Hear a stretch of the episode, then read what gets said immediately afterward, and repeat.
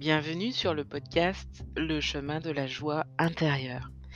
Ici Sandrine Joël Pavio, j'ai créé ce podcast en 2021 pour tout simplement accompagner celles et ceux qui euh, vivent loin de leurs enfants, celles et ceux qui vivent loin de leurs parents, celles et ceux qui vivent loin de ceux, celles qu'ils aiment, non pas par choix, mais par euh, parfois stratégie de survie ou parfois par euh, euh, destinée, parce que parfois une destinée amène à une destinée amène à, à œuvrer dans le monde, à poser, avoir un impact dans le monde. Et précisément c'est la vie personnelle, l'histoire personnelle euh, qui, peut euh, être euh, à l'initiation ou à l'initiative, le point de départ en tout cas de ce type de destinée. Alors je m'appelle Sandrine Joël Pavio, je suis storyteller.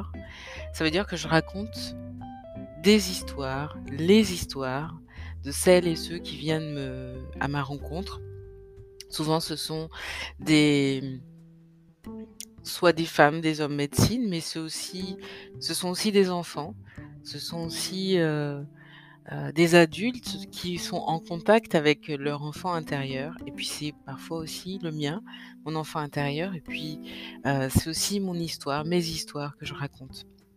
Pourquoi je les raconte? Je raconte toutes ces histoires pour deux raisons.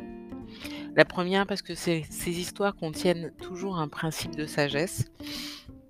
La deuxième, c'est parce que, au-delà de l'histoire du principe qui peut, de sagesse qui peut servir à tout le monde, je complète avec euh, ma méthode qui s'appelle la méthode du retour vers euh, ta joie intérieure. En tout cas, c'est une méthode qui consiste à avancer sur ton chemin de joie intérieure. Autrement dit, une joie qui peut représenter, s'apparenter à de la satisfaction.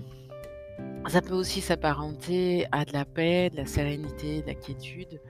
Ça peut s'apparenter au succès, à, la sensation d'avoir réussi quelque chose, d'être passé au, au-delà des, freins, des obstacles et d'avoir atteint un objectif d'avoir intégré un processus et d'avoir maîtrisé la, la compréhension ou le fonctionnement de ce processus, d'avoir suffisamment travaillé pour ça. Et puis, ça peut aussi, euh, cette joie intérieure peut aussi prendre des couleurs d'émerveillement, de, retrouver euh, comme euh, la joie de, de notre âme d'enfant, de, de retrouver finalement cette euh, sensation que tout est possible, que euh, au-delà de la souffrance, de la douleur, il y a une joie atteignable possible, pas forcément que pour soi, déjà pour ça, pour soi, parce qu'on peut après la partager, et aussi pour les autres, et aussi au niveau collectif. Donc je te partage tout ça parce que selon qui écoute ce podcast, euh, la joie prend, comme je viens de te le dire, des couleurs différentes. Et je ne voulais pas l'enfermer, cette joie.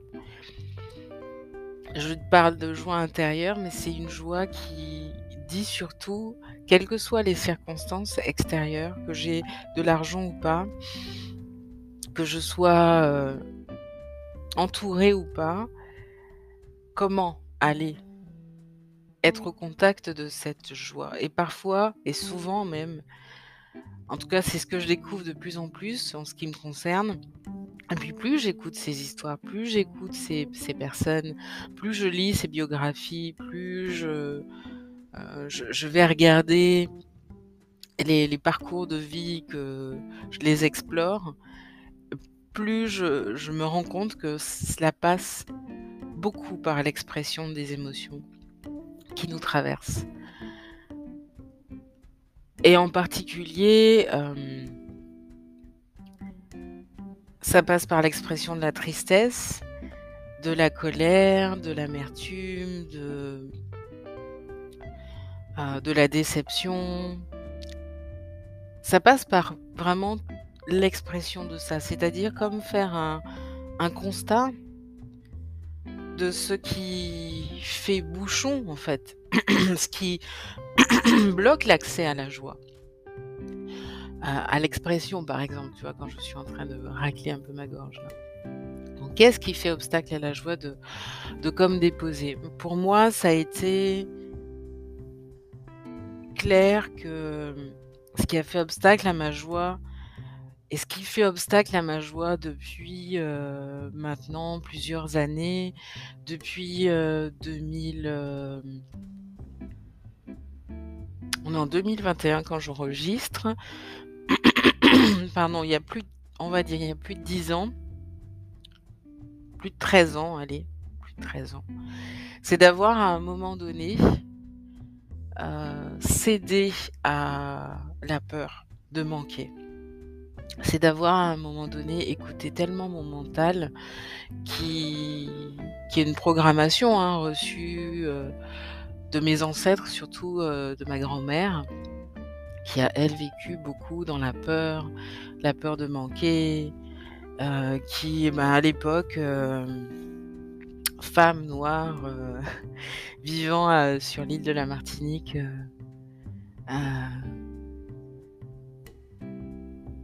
qui, euh, en tout cas, la programmation de, de la femme qui a beaucoup d'idées, qui a beaucoup de, qui a une vision claire des choses, mais qui n'ose pas euh, parce qu'elle n'est pas dans un environnement correct dans, le, dans lequel elle se sent écoutée, entendue, comprise, et qui se soumet, mais qui range sa colère, qui euh, intériorise ses émotions parce qu'il faut, euh, il faut tenir en fait pour, euh, pour la famille, il faut tenir pour euh, montrer, il faut serrer les dents pour que la famille tienne, que les enfants avoir l'énergie pour, pour nourrir les enfants, etc. Le problème c'est que ce schéma ne fonctionne pas parce que cette colère rentrée bah, elle va dans les aliments, elle va dans l'atmosphère, elle va dans une forme d'absence à soi-même,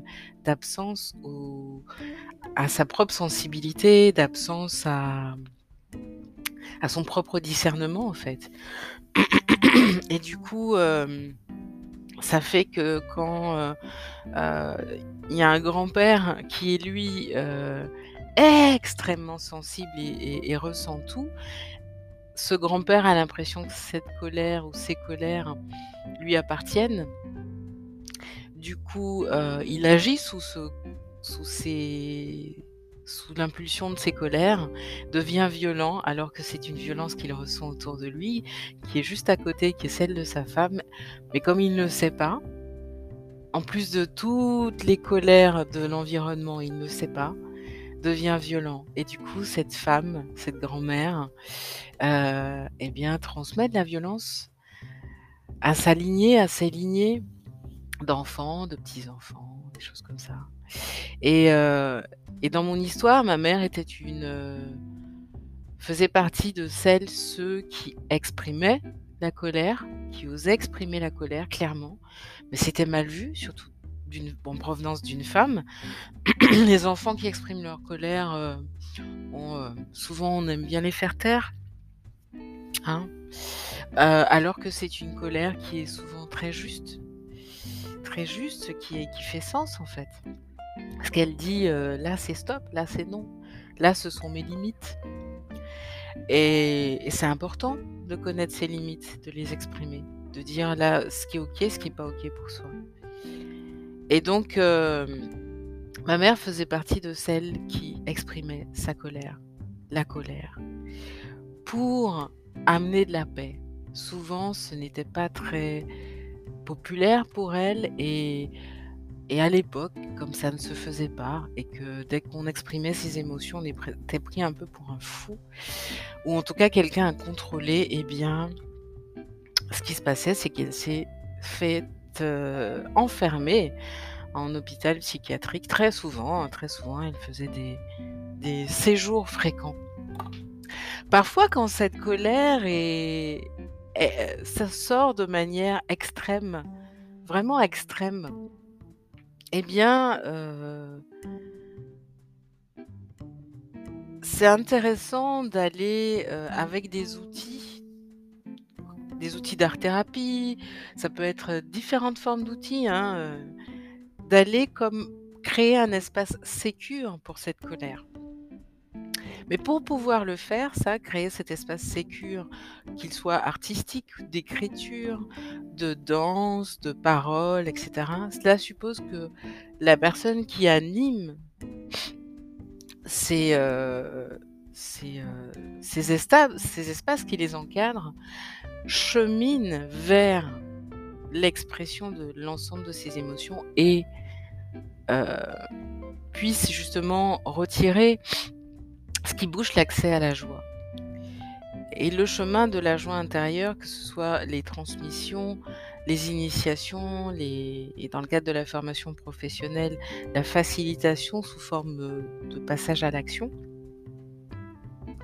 eh bien, le but, c'est ça. C'est de créer des espaces pour libérer les émotions. C'est cette libération émotionnelle passe par l'expression de la colère, passe par la prise en compte de, des messages de la colère, parce que ces messages de la colère contiennent aussi les conditions de la paix intérieure et puis de la paix euh, dans les relations et de la paix sur un plan même de l'inconscient collectif. C'est souvent parce que les personnes qui expriment la colère et l'expriment fort euh, sont jugées qu'elles n'osent pas exprimer ça. Ou quand elles l'expriment, l'expriment de manière euh, comme euh, désespérée. Et ça peut amener à une forme de comment dire, euh, destructrice finalement, une forme destructrice. Alors, euh, ce podcast, je l'ai créé euh, en 2000, une première version en 2020, parce que j'étais en colère. J'étais en colère parce que parce qu'en fait, comme je te l'ai dit, à un moment où je me sentais, où j'avais perdu confiance en moi, où j'étais au contact d'une personne qui constamment, constamment me critiquait et que je n'arrivais pas à exprimer ma colère en fait à cette personne. Je n'arrivais pas à poser des limites à cette personne, à dire non là c'est stop, ça tu le fais pas avec moi. Eh bien, j'ai alors que mon activité commençait à se développer, que je commençais à avoir des premiers clients, que je commençais à créer mon réseau en fait et à avoir une forme d'impact auprès de différentes personnes que, que je côtoyais alors que je venais d'arriver sur un nouveau lieu de vie. Voilà, ça commençait à, à s'expandre. J'ai rencontré une personne qui euh, que j'ai laissée en fait pendant plusieurs années me critiquer, mais vraiment ouvertement, me casser avec ce qui rendait cela accessible, c'était le petit message qui consistait à dire tu n'en sais pas assez, tu n'en sais pas assez, ce n'est pas assez profond, ce n'est pas assez profond, tu ne vas pas aussi loin, tu vas pas assez loin. C'est superficiel. Et jusqu'à ce que bien, bien, bien des années, je me rende compte qu'en fait, j'ai pris personnellement un message qui ne m'était pas adressé. Cette personne s'est adressée à moi en, verbalisant cette critique. J'ai pris cette critique personnellement. Autrement dit, j'ai laissé mon pouvoir à cette personne. Je suis devenue son pantin sa chose qu'elle pouvait contrôler. Je l'ai autorisée à ça parce que je l'ai autorisée à me... J'ai intégré un message qui finalement n'avait rien à voir avec moi. Bien des années après, j'ai découvert que cette personne était, avait une aura particulière, une aura de projecteur. Les projecteurs, c'est quoi? C'est quoi comme aura? Un projecteur, c'est une personne, c'est une aura, pardon, avant d'être une personne, c'est une aura qui a cette capacité de plonger en profondeur chez l'autre. D'aller, d'aller vraiment sentir l'autre en profondeur, loin, loin, loin, loin, loin, profondeur. Et cette personne euh, a des capacités à en profondeur aussi influer l'autre. Soit euh, cette aura peut inspirer le succès, comment cheminer vers ton succès, comment avancer euh, vers ton succès par exemple, hein, parce que le, projecteur a pour objectif de, il a pour objectif en fait de de vivre, d'expérimenter le succès. Euh, si c'est pas le cas, il expérimente l'amertume. Et en fait, en l'occurrence, le projecteur, pour expérimenter le succès, il a besoin de partager son expertise. Pour partager son expertise, euh, de manière à être reconnu, parce que c'est ça son objectif, hein, c'est d'être reconnu pour son expertise, pour justement cette profondeur d'analyse, cette profondeur dans euh, la façon dont il a de, ressentir de manière très très sensible, efficace le monde, eh bien, euh, quand le projecteur se sent reconnu pour ses qualités particulières, il expérimente même dans son corps le succès. Quand le projecteur, en tout cas cette personne qui a une aura de projecteur, n'est pas reconnue pour qui il est, pour euh, cette, euh, sa sensibilité, sa profondeur, son expertise, son efficacité, euh, sa capacité à guider finalement, parce que c'est ça son rôle essentiellement. Hein. Eh bien, quand cette personne n'est pas reconnue pour, ses, pour cela, elle vit de l'amertume. Et elle partage cette amertume aussi. Et, et du coup, c'est ça que j'ai expérimenté pendant, plusieurs années. J'ai expérimenté l'amertume. Mais la vie étant bien faite, je me, je me suis rendu compte qu'en fait, j'expérimentais l'amertume depuis déjà bien des années. Parce qu'à côté de moi vivait euh, un petit être, un jeune être, euh, qui vivait déjà de l'amertume, de ne pas être reconnu. Et ce petit être en moi qui a pu trouver comme un écho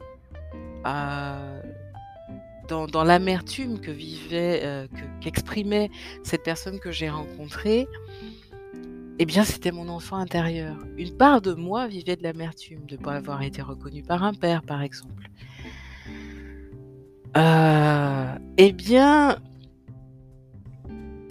qui était intéressant, c'est d'aller justement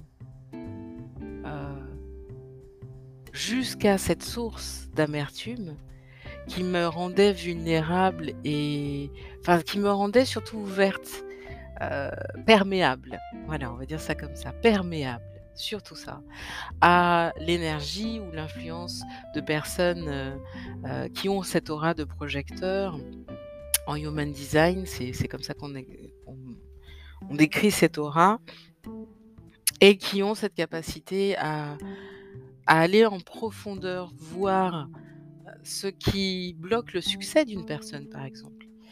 Eh bien, en, en ayant bien des années après compris la source de l'amertume en moi et le lien entre cette source d'amertume, euh, j'ai pu, je peux aujourd'hui, je peux aujourd'hui me rendre compte que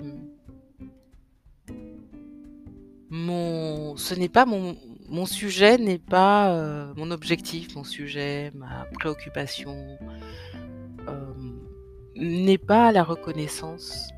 Je ne cherche pas à être reconnu. Je témoigne posant ma voix sur ce podcast parce que c'est ce qui me permet d'entendre les voix qui m'inspirent et c'est ça que j'ai besoin de reconnaître. Ces voix-là et de les de, de partager. Parce que j'ai été euh, conditionnée par cette grand-mère à ne par rapport à son propre conditionnement aussi. En tout cas, les conditionnements que j'ai reçus, c'est être aveugle à mes propres euh, dons, talents naturels.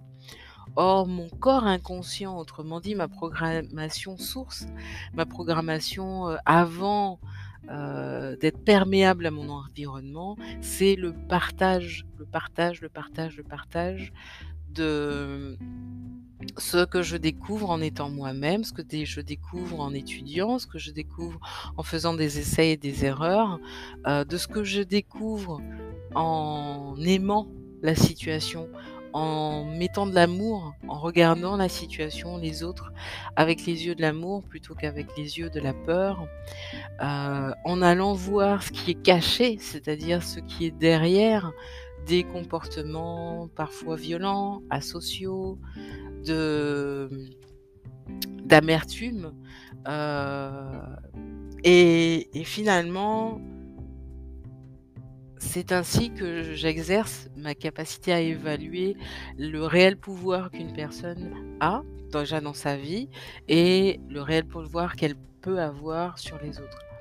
J'ai la chance de rencontrer, d'être en lien avec une mentor qui, est, qui a un vrai pouvoir de nourrir sa, son, sa tribu, son audience, en tout cas les personnes qui croient en elle, et qui est... Euh, et nous, nous partageons le même type d'aura, à peu de choses, avec des grandes différences, mais en tout cas une même aura, qui est une aura qui est conçue pour initier le changement, initier la paix, initier euh, euh, la rupture de schémas dysfonctionnels y compris dans les relations parents-enfants, y compris dans les relations euh, entre partenaires amoureux, y compris dans les relations au travail, euh, surtout dans l'entrepreneuriat, surtout dans les partenariats euh, entre associés, et y compris dans la relation, évidemment, la première avec soi-même, avec son enfant, ton enfant intérieur, mon enfant intérieur. Et Et j'avais vraiment envie aujourd'hui de comme fermer ce que j'ai fait. Première version du podcast où j'ai fait pas mal d'essais, d'erreurs, euh, pour euh, comme mourir à une partie de, de, moi qui cherchait de la reconnaissance finalement et, démarrer comme un nouveau sur un nouveau euh, chemin. Toujours le chemin de la joie intérieure, euh, parce que je souhaite avoir un impact dans le monde sur euh, pas que euh, des personnes qui fonctionnent comme moi, mais je souhaite avoir un, impact positif pour tous les enfants intérieurs, sur tous les enfants intérieurs, parce que ce qui m'importe le plus, c'est d'aller nourrir et mon propre enfant intérieur et te partager des ressources qui m'aident pour ça parce qu'on a tous un enfant intérieur. Et quand celui-ci n'est pas reconnu, nourri, compris, accepté, aimé, et ne s'aime pas lui-même, euh, eh bien il a, besoin pardon, de parents intérieurs. C'est ce que j'ai, euh, c'est ce que mon parcours euh,